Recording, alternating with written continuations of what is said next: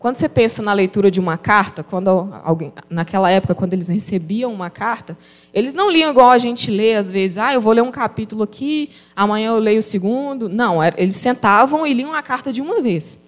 Então, vocês vão imaginar aí esses judeus cristãos, né, daquela igreja primitiva ali, recebendo essa carta e lendo ela toda de uma vez, né? Então, assim, esse primeiro capítulo ali que Paulo vai trabalhando, ele está falando em específico a respeito dos gentios. Então, toda aquela parte pesada que a gente viu ali no primeiro capítulo, que foram entregues às suas, concupiscências, ele está falando em específico dos gentios. Só que os judeus estavam lá no meio e eles estavam lendo isso. Então, vocês imaginam, né? Os judeus já tinham aquela coisa de se achar superior.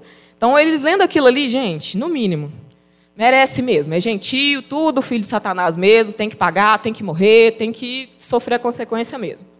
Só que o Paulo, gente, Paulo é um cara sensacional. Porque ele prevê essas coisas e ele já começa o capítulo 2 assim. Portanto, você que julga os outros é indesculpável pois está condenando a si mesmo naquilo que julga, visto que você que julga pratica as mesmas coisas. Aí os judeus, opa, peraí, né? Estava indo tão bem, né? Poxa, podia focar só naquela galera lá, deixa a gente quieto aqui, né? E aí, quando a gente chega mais para o final do capítulo 2, que é o contexto né, imediato desse texto que a gente vai trabalhar hoje, se você quiser acompanhar comigo, a partir dos versos, do verso 25 do capítulo 2, ele vai começar a falar de um ponto que os judeus prezam muito, né, que é a circuncisão. E ele fala assim, verso 25: A circuncisão tem valor se você obedece à lei, mas se você desobedece à lei, a sua circuncisão já se tornou incircuncisão. Se aqueles que não são circuncidados obedecem aos preceitos da lei, não serão eles considerados circuncidados?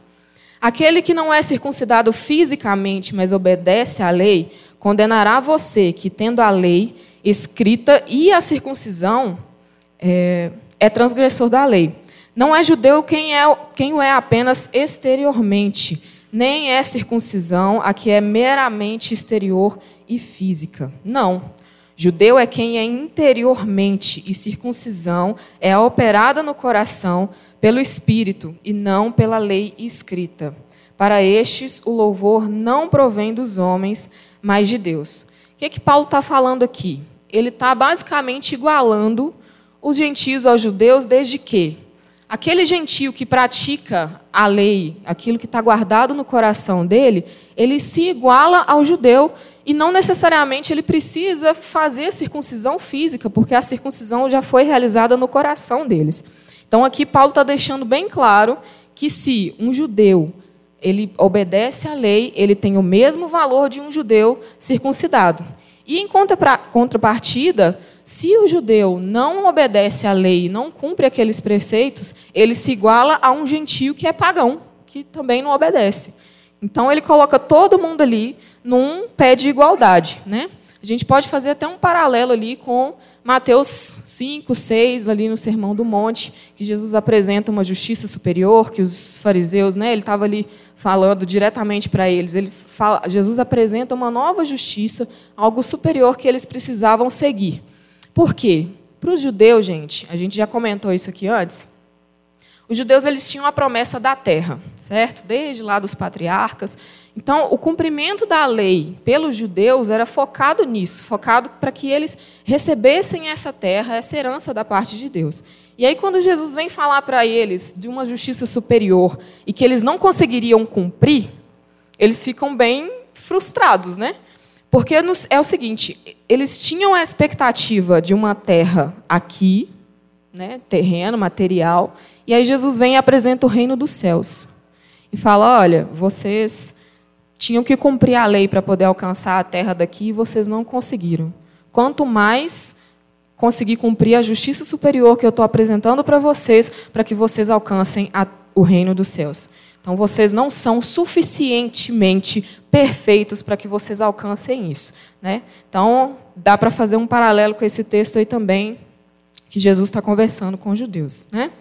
E aí nós chegamos ao nosso capítulo de hoje, que é o capítulo 3, e ele começa a argumentar, né, vai fazer a conclusão sobre esse argumento do pecado da humanidade. Né? E aí, primeiro a gente vai ler do 1 ao 8, é, para a gente poder ter uma compreensão melhor, e depois a gente faz a conclusão com versos 9 a 20. Então, Romanos 3, do 1 ao 8. Que vantagem há, então, em ser judeu, ou que utilidade há na circuncisão? Muita, em todos os sentidos. Principalmente porque aos judeus foram confiadas as palavras de Deus. Que importa se de, alguns deles foram infiéis? A sua infidelidade anulará a fidelidade de Deus? De maneira nenhuma. Seja Deus verdadeiro e todo homem mentiroso, como está escrito para que sejas justificado nas tuas palavras e prevaleças quando fores julgados. Mas se a nossa injustiça ressalta de maneira ainda mais clara a justiça de Deus, que diremos? Que Deus é injusto por aplicar a sua ira? Estou usando argumento humano. Claro que não. Se fosse assim, como Deus iria julgar o mundo? Alguém pode alegar ainda: se a minha mentira ressalta a veracidade de Deus, aumentando assim a sua glória, por que sou condenado como pecador? Por que não dizer que alguns caluniosamente afirmam que dizemos: fazemos o mal para que nos venha o bem? A condenação dos tais é merecida. Que, que concluiremos então? Não, vamos parar por aí, vamos parar no 8. É, então, gente, ali nesse, nessa primeira parte, os judeus né, estão aí argumentando, na verdade, é Paulo escrevendo essa carta e se colocando no lugar dos judeus, como se fosse o tipo de questionamento que surgiria na mente deles. Né? E aí, no primeiro verso, né, tem o questionamento aí. Então, qual que é a vantagem de ser judeu? Né? Eles queriam saber o que, que eles tinham de especial em relação a Deus, porque eles eram um povo escolhido, tinham recebido a lei, né, eles eram um povo de Deus, então eles ficaram sem entender por que, que Paulo estava igualando eles Tipo assim, eles não têm nada de especial, nada além disso, além dos, dos gentios em relação a Deus. E aí eles queriam saber a vantagem, então. Aí Paulo responde no verso 2: Muita vantagem, em todos os sentidos. Principalmente porque aos judeus foram confiadas as palavras de Deus, ou em algumas versões pode estar escrito os oráculos de Deus, né? Naquela época, era muito comum nas cidades ter os oráculos, que eram pessoas, né, representantes, geralmente feiticeiros, feiticeiras, ou as pitonisas lá, né, que eram os representantes desses deuses, e as pessoas iam até esses oráculos para poder se consultar, para poder ouvir a voz desses deuses. E aí, quando Paulo fala a respeito disso, os oráculos que eles receberam de Deus, na verdade, é a própria palavra. Né?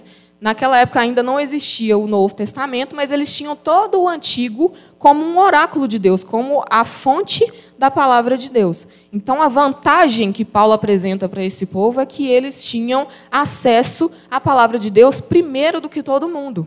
Porque hoje, nós, nós gentios, nós temos acesso à Bíblia, mas eles receberam isso muito antes de nós. Né? Só que aqui, quando ele fala principalmente porque foram confiadas as palavras de Deus, Talvez a gente possa ler isso até como primeiramente, porque quando lá em Romanos 9, do 1 ao 5, ele vai listar uma série de vantagens, né, de uma série de privilégios que os judeus têm.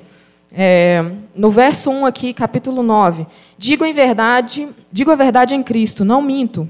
Minha consciência o confirma no Espírito Santo. Tenho grande tristeza e constante angústia em meu coração, pois eu até desejaria ser amaldiçoado e separado de Cristo por amor dos meus irmãos, os de minha raça, o povo de Israel. E aí ele começa. Deles é a adoção de filhos, deles é a glória divina, as alianças, a concessão da lei, a adoração no templo e as promessas. Deles são os patriarcas, e a partir deles se traça a linhagem humana de Cristo, que é Deus acima de tudo, bendito para sempre. Amém. Ou seja, né, princip, o principal, né, o principal benefício que eles tinham em relação a nós é que eles receberam essa revelação primeiro. Porque a gente pode falar de três tipos de revelação. A primeira, que seria a, a revelação da consciência, né? Deus está presente na consciência de todos os seres humanos. A segunda seria a revelação através da criação. Né? A palavra fala que a criação manifesta a glória de Deus e não, não tem como a gente não notar né, que existe um Deus através da criação. E a terceira, que seria a revelação escrita, que é quando a gente tem acesso à vontade de Deus de forma escrita. Né? Isso prova para a gente que Deus tem seus próprios meios de se revelar para as pessoas. Né? Ele pode se revelar pela consciência, ou seja, a pessoa está lá, às vezes, no meio de um, de um povo que nunca ouviu falar do Evangelho, e Deus pode sim se revelar a essa pessoa, sem ninguém ter chegado lá para poder falar de Jesus para ela. Vide Abraão, que é o próprio exemplo aqui, que Deus do nada se apresenta para Abraão. Ninguém chegou lá, Abraão, deixa eu te apresentar aqui, porque existe um Deus e tal. Não, Deus fala diretamente para ele. Né? Então, é, aí o Paulo já começa a levantar um segundo, um segundo questionamento que eles poderiam falar diante disso que ele estava argumentando. Aí, no verso 3, eles, eles dizem assim: ó, que importa se alguns deles foram infiéis? A sua infidelidade anulará a fidelidade de Deus? Aqui eles estão falando assim: ó, ok, Paulo, está falando que a gente tem vantagem é, de ter a palavra de Deus e tal, mas então por que, que a nação de Israel não creu em Jesus, negou o evangelho e ainda teve a coragem de matar o Messias? Por que, que, que a gente, que a nação de Israel agiu dessa forma? Isso, quer dizer que Deus nos abandonou e que Ele não vai cumprir as suas promessas em relação a nós? E aí Paulo responde no verso 4. De maneira nenhuma. Se Deus, seja Deus verdadeiro e todo homem mentiroso, como está escrito, de modo que são justas as suas palavras e prevaleces quando julgas. Aqui Paulo está citando o Salmo 51, que é quando Davi assume a sua culpa do seu pecado. E aí Davi está falando para Deus: olha, Deus, quando o Senhor me julga, o Senhor está certo, porque o meu pecado mostra que o Senhor é santo e o Senhor está correto em me julgar. Toda vez que, que a gente erra, a gente simplesmente afirma essa verdade. Senhor, o Senhor é justo por me condenar e por me julgar. O Senhor está certo nisso. E o que Paulo está querendo dizer, ele vai explicar melhor lá na frente também. Isso vai ser trabalhado lá no 9, no, no é, capítulo 9, versos 6 a 8. Que ele está falando o seguinte: ok, é, a, a nação de Israel negou a Deus, negou o Evangelho, negou Jesus, mas a promessa para aquele povo não era para o povo de forma geral. Não era para a nação inteira, era para o remanescente de Israel. Era para aqueles que permanecessem na fé, para que eles fossem salvos. Então, não é porque a grande maioria da nação naquele momento negou Jesus, negou o evangelho, que Deus não estava cumprindo a promessa dele para aquele povo. Tá? O que quer dizer é que a promessa era para o remanescente. Tem um povo dentro da, que é tirado do meio daquele, daquela galera ali que é ou que são os detentores dessa promessa, né? É, e essa incredulidade dos judeus também em relação a Jesus, o Evangelho, ela também prova toda aquela argumentação que Paulo vem construindo desde o primeiro capítulo, falando que todos nós pecamos, que todos nós somos mentirosos e que Deus é verdadeiro, né? Porque mesmo tendo a palavra, eles negaram. E aí Paulo já prevê um terceiro questionamento. Né? Eu fico imaginando que esses judeus eles não deviam ser muito fáceis, não. Eles deviam ser bem questionadores a respeito do, do que Paulo dizia, né? E aí esse terceiro questionamento, eles dizem assim, ó. Mas e se a injustiça ressalta de maneira ainda mais clara a justiça de Deus? Que diremos? Que Deus é injusto por aplicar a sua ira? E aí ele fala, né, estou usando argumento humano. Eu creio que Paulo devia ficar até com vergonha de usar esse tipo de, de argumento. Né? É, ele, ele fala dessa forma porque não faz sentido nenhum a gente argumentar isso. Né? E aí a resposta que ele vai dar é um pouco mais elaborada, porque ele separa a resposta em três pontos. Então vamos lá no verso 6. Ele diz assim: Claro que não. Se fosse assim, como Deus iria julgar o mundo? Porque é o seguinte, os judeus, eles criam desde o começo no julgamento final. Então, se a gente argumenta né, que se a minha injustiça ressalta a justiça de Deus, né, então é, por que é, Deus é injusto por aplicar a ira dele a nós? Lógico que não, porque senão a gente não precisaria de julgamento final. E aí ele, Paulo vira o argumento contra eles mesmos. Olha, mas vocês não acreditam no julgamento final? Como é que Deus seria injusto de, de manifestar a ira dele contra nós, né? E aí ele continua. Alguém pode alegar ainda se a minha mentira. É, alguém pode alegar ainda. Se a minha mentira ressalta a veracidade de Deus, aumentando assim a sua glória, por que sou condenado como pecador? E aí ele tá, Paulo está questionando para eles, porque é o seguinte: Paulo volta e meia era preso por eles, era condenado por eles de estar tá fazendo alguma argumentação que eles consideravam que estava fora dos ensinamentos de Deus.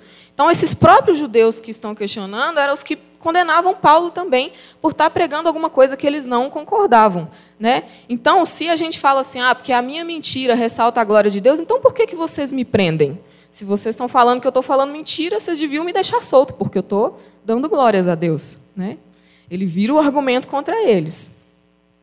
E aí ele tem, vem com o terceiro ponto.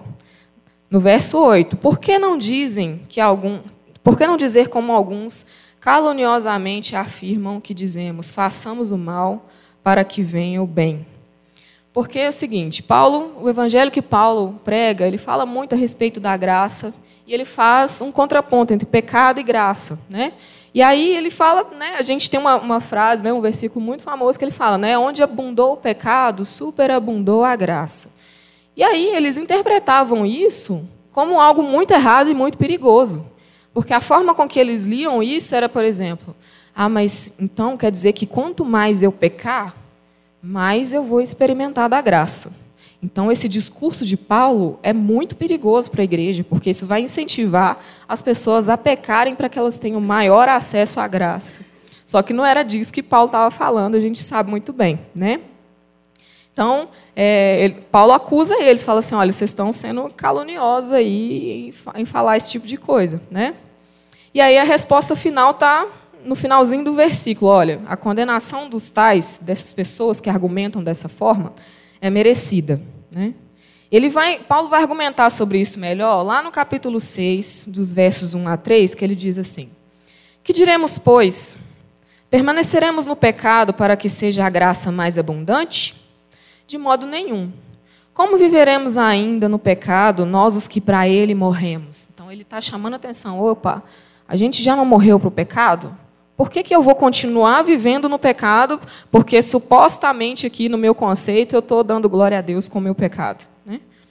Ou porventura, ignorais que todos nós que fomos batizados em Cristo Jesus, fomos batizados na sua morte? Né? Mas Paulo, nesse momento aqui, ele nem, nem gasta tempo com isso, porque ele vai elaborar isso melhor. Então, ele só, só fecha assim: ó, a condenação desse povo aí é merecida. Né? Porque quem tem coragem de chegar para mim e falar assim que o pecado deles está dando glória a Deus e por isso eles vão pecar mais, deixa Deus se ver com eles lá, porque não, não, é descabido esse argumento aí. Né? E aí a gente vai à conclusão desse argumento aí, de toda essa primeira parte que Paulo vem falando do pecado, que ele vem igualando os judeus e os gentios em questão de merecimento e de justificação perante Deus, né? E aí a gente vai ler do 9 em diante, até o 20. Que concluiremos então? Estamos em posição de vantagem? Não. Já demonstramos que tanto judeus quanto gentios estão debaixo do pecado. Como está escrito: não há nenhum justo, nenhum sequer. Não há ninguém que entenda, ninguém que busque a Deus. Todos se desviaram, tornaram-se juntamente inúteis. Não há ninguém que faça o bem, não há nenhum sequer. Suas gargantas são como um túmulo aberto, com suas línguas enganam. Veneno de serpentes está em seus lábios. Suas bocas estão cheias de maldição e amargura. Seus pés são ágeis para derramar sangue. Ruína e desgraça marcam seus caminhos. E não conhecem o caminho da paz. Aos seus olhos é inútil temer a Deus. Sabemos que tudo o que a lei diz, o diz àqueles que estão debaixo dela, para que toda a boca se cale e todo mundo esteja sob o juízo de Deus. Portanto, ninguém é declarado justo diante dele, baseando-se na obediência à lei, pois mediante a lei que nos tornamos plenamente conscientes do pecado. E aí Paulo começa o verso 9, já concluindo ali, falando diretamente para os judeus: olha, a gente tem alguma vantagem em relação à justiça de Deus? Então nós vamos ser justificados primeiro? A nossa justiça é melhor? Não, não temos nenhuma vantagem. E, e Paulo era judeu, gente, então ele estava se colocando no meio da galera ali. A gente não tem vantagem nenhuma, né? Todos nós estamos debaixo do pecado, ou seja, existencialmente nós somos viciados no pecado. A nossa tendência é sempre para o mal. Nós não somos livres para praticar o bem, porque o pecado está acima de nós, então nós estamos em posição de escravidão em relação ao pecado. Tudo aquilo que a gente vê de bondade ou de, né, de bom dentro do ser humano não vem de nós, vem de Deus. E é interessante porque a gente às vezes ouve alguns argumentos assim, né?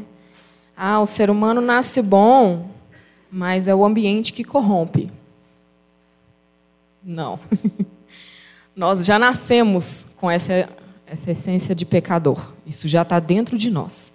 Claro que o ambiente ele proporciona diversas situações para que você possa exercer esse mal que esteja dentro de você em diversos níveis diferentes. Mas esse mal está aqui dentro, está intrínseco, está latente. Então, qualquer oportunidade que você tiver, muito provavelmente, se você não tiver debaixo né, da, da orientação do Espírito Santo, muito provavelmente você vai escolher pelo mal. Né? E aí, nos versos 10 a 18, Paulo vai falar sobre a depravação total do homem. E aí ele cita uma série de versículos do Antigo Testamento para poder convencer esses judeus né, de que todo mundo está debaixo do juízo de Deus, porque nós somos pecadores. Né? E aí ele usa a palavra, né, porque o que, que ele poderia usar de argumento para convencê-los? A própria palavra que eles tinham em mãos e que eles acreditavam como verdade. Né? Então ele começa a citar uma série de versículos do Antigo Testamento para poder argumentar com eles. Né? E aí, dos versos 10 a 12, ele cita Eclesiastes 7, 20 e cita Salmos 14, de 1 a 3, para poder falar da nossa condição em relação a Deus. Aqui nesse, nesse, nesse finalzinho, ele vai falar da nossa relação com Deus e também vai falar da nossa relação com as pessoas. Né? E aí, ele começa a citar uma série de, de questões aqui. Ó. Primeiro ponto não há quem entenda. Isso não é no, no, sentido de que a gente não tem intelecto né, para poder entender as coisas, não é que ninguém é burro, não é nesse sentido que Paulo está querendo dizer. O que ele está querendo falar é que, pela nossa capacidade própria, o nosso psíquico não consegue, não consegue entender Deus. Vídeos filósofos gregos que vivem negando a existência de Deus, né, os romanos, os judeus vivem negando. Né? Não há quem busque a Deus, e aí eu estava até vendo uma pregação do pastor Nicodemo sobre isso, que ele fala pesado assim, que a gente tem um asco em relação a Deus, a gente tem um nojo.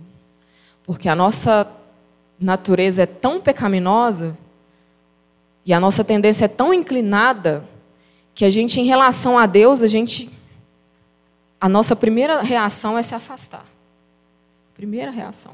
Então não pense você que seu coração, nossa, ai, que Deus é lindo, Deus é bom, nossa, eu tenho que me aproximar aqui de Jesus. Não é essa a primeira reação que a gente tem. Sem o Espírito Santo a gente não consegue fazer isso. Todos se desviaram, ou seja, estamos todos sem referência, sem saber de onde a gente veio, para onde a gente vai, com crise existencial. Está cheio de gente questionando, né? Para que, que eu vim para essa terra? Por que, que eu estou aqui? Qual que é a minha missão? Quem eu sou? E aí a gente chega até em situações complicadas, né? Porque tem gente que entra num nível de crise existencial tão forte que a pessoa comete suicídio às vezes. Né? Então é, é, o negócio é sério aqui. Tornaram-se inúteis, né? Uma vida sem propósito, sem sentido. Comamos e bebamos, que amanhã morreremos, né? Só se vive uma vez. Não tem aquela coisa do, de vislumbrar o eterno, de vislumbrar o que vem depois, de, de entender aquilo que, que é, o poder de Deus que nos cobre, o amor dele que no, nos cobre. Né? Não, a nossa natureza sem Deus, a gente não consegue assimilar isso. E não há quem faça o bem, né? que é o que a gente já comentou. Que pela própria natureza nossa a gente não consegue fazer o bem, a gente sempre escolhe o mal. E aí, dos versos 13 a 17, Paulo ele começa a falar a respeito das nossas relações com os nossos irmãos. E aí é um negocinho pesado, porque ele, ele começa a falar sobre é, o poder maligno que a gente tem de destruir as pessoas com as nossas palavras. Aí ele vai citando vários salmos, né? o 5,9, 143 e o 10, 7, que diz: A garganta dos pecadores é um sepulcro aberto, e debaixo dos seus lábios há veneno de serpente e todos os seres humanos têm a boca cheia de maldição e amargura. Gente, um sepulcro aberto, assim, eu acho que a maioria de nós nunca teve a, a oportunidade de presenciar isso. Mas se a gente pensa que um sepulcro é né, uma cova, um, um lugar de gente morta está dentro, o mínimo que está é fedendo muito, cheio de micro-organismos, contaminação, tudo podre lá dentro. E ele faz essa comparação com a nossa boca. E aí ele fala que debaixo dos nossos lábios há veneno de serpente. Né? Todo o deboche que a gente usa para falar do irmão, as mentiras que a gente fala, as meias verdades que a gente acha que está falando que está tudo bem porque contou a metade da verdade, né? As conversas paralelas, os ataques virtuais na internet, né? Que a gente tem a, bonita mania de entrar no Facebook e querer defender Jesus e aí a gente mancha o evangelho fácil. Enfim, eu sei que está pesado, gente, mas é preciso a gente tomar consciência de quem a gente é de verdade. Né? E aí fala: os seres humanos têm a boca cheia de maldição e amargura, e é mesmo. Se a gente for parar para pensar, a gente passa boa parte da vida, do tempo da gente amargurado e reclamando. Ai, por que, que não é assim? Por que, que não é do meu jeito? Por que, que Deus não me ouve? Por que, que eu orei assim, assim, assado, e ele me respondeu de outro jeito, totalmente diferente? Em relação aos irmãos também, a gente tem uma capacidade minúscula de perdão que geralmente, sim, a gente não quer perdoar. Não quer perdoar. Porque, afinal de contas, né, eu saí no prejuízo, meu irmão tem que pagar por isso. Né? E a gente esquece do nosso nível de maldade, que geralmente aquilo que o irmão está falando da gente, a gente tem que dar glória a Deus, né? porque a gente é muito pior do que eles falam. E aí ele continua. Ele vai citar Isaías 59, 7 e Provérbios 1, 16, que fala assim: Os pés da humanidade são ávidos em derramar sangue e provocar destruição e miséria. Os homens vão muito rápido quando tem que matar alguém. Muito rápido. Se a gente olhar nos jornais, se a gente abre assim, né? Hoje em dia a gente não tem mais esse costume de comprar um jornal, abrir, né? Se a gente torcer, sai sangue, né? Mas, assim, todas as páginas, se a gente for olhar, é só tragédia. Essa coisa do crime passional, né? Matei porque eu amo. Alguma coisa errada com esse amor aí, né? Principalmente se for uma guerra, nossa, vamos lá, porque eu estou defendendo meu país, eu tenho que matar mesmo, tenho que destruir todo mundo. A gente é mestre em construir guerras. E a gente também é muito bom em matar o nosso irmão com a nossa indiferença. Não precisa de arma nenhuma para a gente matar alguém. A gente também provoca destruição, miséria, que, afinal de contas, eu tenho que cuidar do que é meu e o meu irmão que, se, que cuide do que é dele. Né? Cada um por si, Deus por todos, a gente adora usar esse argumento. Né? E aí, ele vai fechar no verso 18, citando o Salmo 36, 1, que fala que nós não possuímos o temor de Deus. Possui o temor de Deus é saber e ter consciência de que existe um Deus poderoso que pode nos julgar por aquilo que a gente faz de mal. A gente simplesmente ignora esse fato. Não, eu estou fazendo aqui, mas Deus está lá, depois Ele me perdoa, está tudo bem. Deus não é bom? Deus vai me perdoar, eu posso pecar aqui. Então, gente, ele vai finalizar ainda o, o, o argumento, mas resumindo, né? o cenário aqui é caótico. A humanidade toda peca no caráter, na conduta, né? E nós somos criados à imagem e semelhança de Deus, mas hoje a gente se encontra como escravos do pecado. Nós somos totalmente depravados, totalmente incapacitados e totalmente impossibilitados de chegar a Jesus por conta própria. É tenso, né? Porque assim, é como se a gente tivesse aqui, ó, eu não consigo dar um passo sozinho, nenhum. E aí na conclusão, nos versos 19 e 20, ele fala: Sabemos que tudo que a lei diz, o diz àqueles que estão debaixo dela, para que toda a boca se cale e todo mundo esteja sob o juízo de Deus. Portanto, ninguém será declarado justo diante dele, baseando-se na obediência à lei, pois é mediante a lei que nos tornamos plenamente conscientes do pecado. Ninguém se torna justo obedecendo a lei. Ninguém se torna justo fazendo tudo certinho, pelas obras corretas, pela sua boa postura, pela sua moral e ética perfeita. Ninguém é declarado justo por isso. Ninguém. A gente já viu lá no Sermão do Monte que não tem como, a gente não consegue cumprir aquilo que Deus estabeleceu para nós. Não consegue. Mas aí fica a pergunta: então, para que, que Deus deu uma lei para a gente obedecer e para a gente seguir, se ele sabia desde o princípio que a gente não ia conseguir obedecer? Tecnicamente não faz muito sentido, não. Como assim? O Senhor sabe que a gente não vai conseguir cumprir, por que, que o Senhor está dando uma lei que a gente não é capaz? O papel da lei ele é didático aqui. Porque através dessa lei a gente tem plena consciência de que a gente não é capaz e de que nós não somos perfeitos e de que nós somos capazes de burlar tudo aquilo que está escrito naquela lei ali. Então a lei ela vem para mostrar para a gente o nível de maldade que a gente tem no nosso coração. É, é um ensino de Deus para nós. Aqui, ó, a lei. Vocês estão proibidos, vocês não podem matar, vocês não podem roubar, não podem adulterar, mas eu estou te avisando que você tem capacidade de fazer isso tudo aqui. E aí o, o objetivo, né, para que toda a boca se cale e que todo o mundo esteja sob o juízo de Deus. Ou seja, ninguém, ninguém tem argumento para falar com Deus que ele não é justo no julgar, que a ira dele não pode cair sobre nós, porque nós nos autocondenamos ali em Adão, estamos todos debaixo do pecado. Né? Só que a lei ela não é suficiente para algumas coisas, que são as mais importantes. Né? Porque a lei ela condena o pecador, só que ela não cancela esses pecados. Ela também expõe que a gente é escravo do pecado, mas ela também não concede a nossa liberdade. Ela não liberta. E a lei ela também aponta uma necessidade de uma vida espiritual, mas ela não consegue nos dar essa vida espiritual. E aí o nosso nosso único nossa única esperança, né? O que nos resta é confiar na graça da misericórdia de Deus.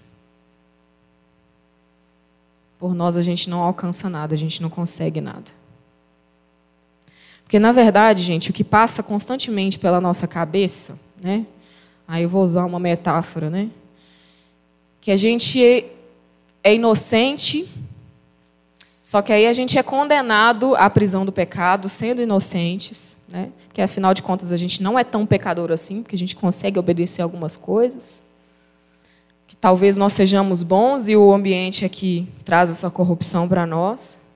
E aí Jesus vem e tira a gente da cadeia por bom comportamento, né? Só que na verdade, nós somos os piores espécies de culpados, de assassinos, de adúlteros pecadores que têm condenados à pena de morte. E ele vem e nos livra dessa pena. Você pode ficar de pé no seu lugar? Ele nos livra dessa pena e ele vem e te entrega uma chave chamada fé. E aí você consegue abrir a, a cela da prisão, mas a chave foi ele que deu, nem a chave é você que providenciou. É fácil passar pela nossa cabeça certos tipos de questionamento.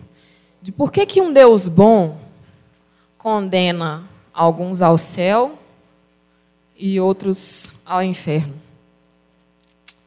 Só que Deus não condenou ninguém para o pecado nem para o inferno. Nós nos autocondenamos lá em Adão. Então, o que ele faz é salvar as pessoas.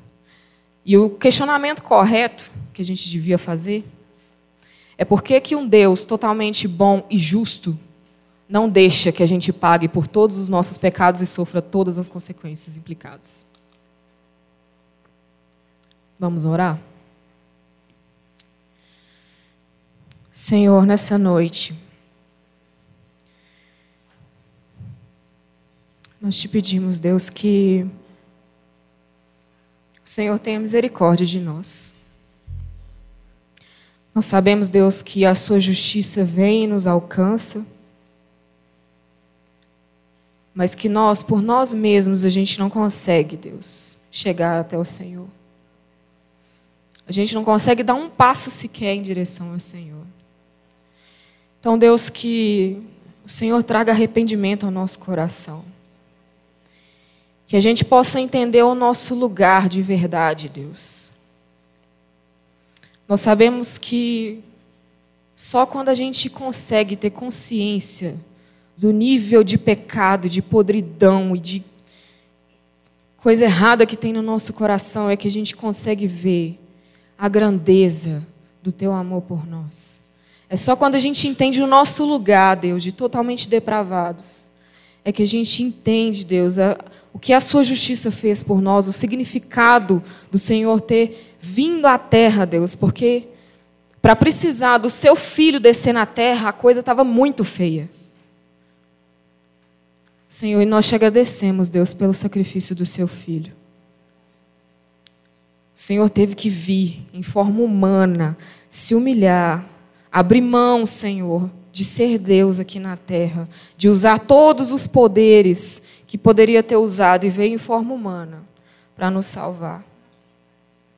Deus, nós reconhecemos, Deus, quem nós somos.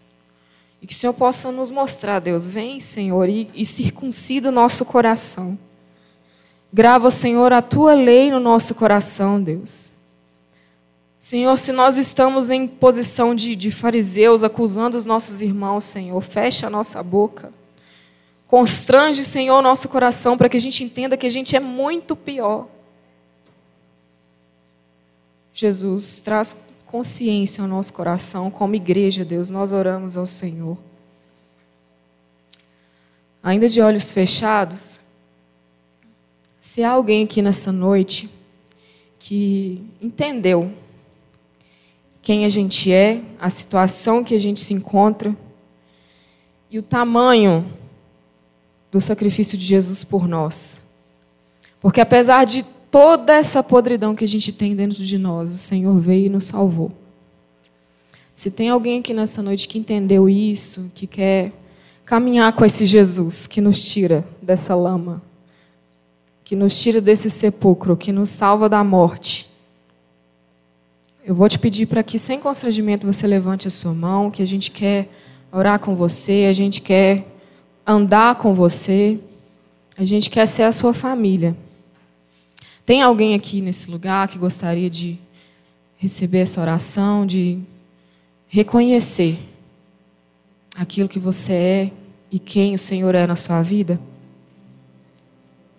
Amém? Estamos todos em paz? Senhor, te agradecemos, Deus, pela Sua palavra. Nós te agradecemos, Senhor, porque ela entra como uma faca e ela gira, Deus. E ela faz um estrago, mas é um estrago bom. Porque a gente precisa ser reconstruído, Deus.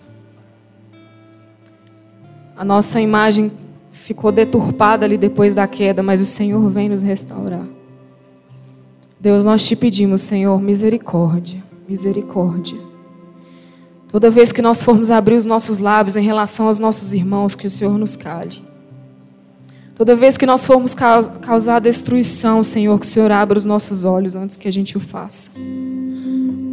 Senhor, que todas as vezes que nosso coração estiver inclinado para o mal, que o Teu Espírito Santo traga constrangimento ao nosso coração. Deus, nós somos totalmente dependentes do Senhor. Pela nossa força a gente não consegue fazer nada. Então, Deus, traz temor ao nosso coração. Traz temor, Jesus. Nós te agradecemos, Senhor, pela tua misericórdia que renova todos os dias, pela sua graça que nos alcançou, pelo seu amor, Deus, que nos cobre. E, Senhor, nós te pedimos, Senhor, nós te pedimos, constrange o nosso coração. E, Senhor, que quando a gente for estudar a justiça nas próximas semanas, Deus, que a gente tenha noção do tamanho, do tamanho do sacrifício do significado que tem da gente ser justificado, Deus. No nome de Jesus é o que nós pedimos, Senhor, como igreja. Em nome de Jesus. Amém.